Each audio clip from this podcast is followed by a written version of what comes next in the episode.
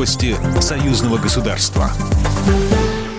Здравствуйте, в студии Екатерина Шевцова. «Газпром» не будет изменять договор части цены на поставки газа в Беларусь, заключенный на 2020 год, сообщают «Вести».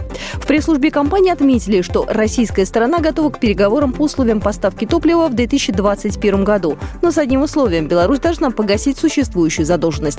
По данным «Газпрома», долг составляет 165,5 миллионов долларов. Белорусская сторона наличие задолженности не признает.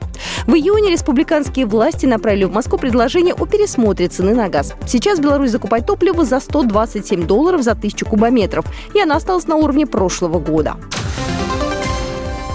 В Москве прошла ежегодная книжная ярмарка. Шестой книжный фестиваль «Красная площадь» проходил на протяжении трех дней, 6 по 8 июня. Его приурочили к международному празднику Дню русского языка.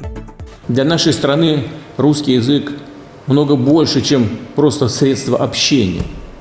Он объединяет все народы России, является основой нашей национальной идентичности, нашим великим наследием, уникальным по своей образности, четкости, меткости, выразительности и красоте. В этих качествах языка, наверное, и секрет величия и притягательности русской литературы, русской культуры, которая восхищает весь мир.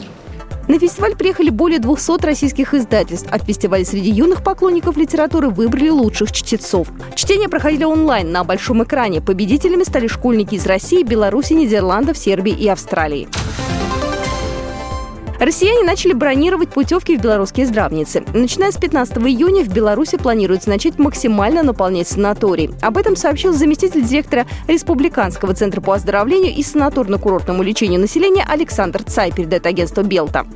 На территории Беларуси на данный момент находится около 100 россиян, которые оказались на территории страны в связи с закрытием границ. Некоторые из них находятся на отдыхе в белорусских санаториях.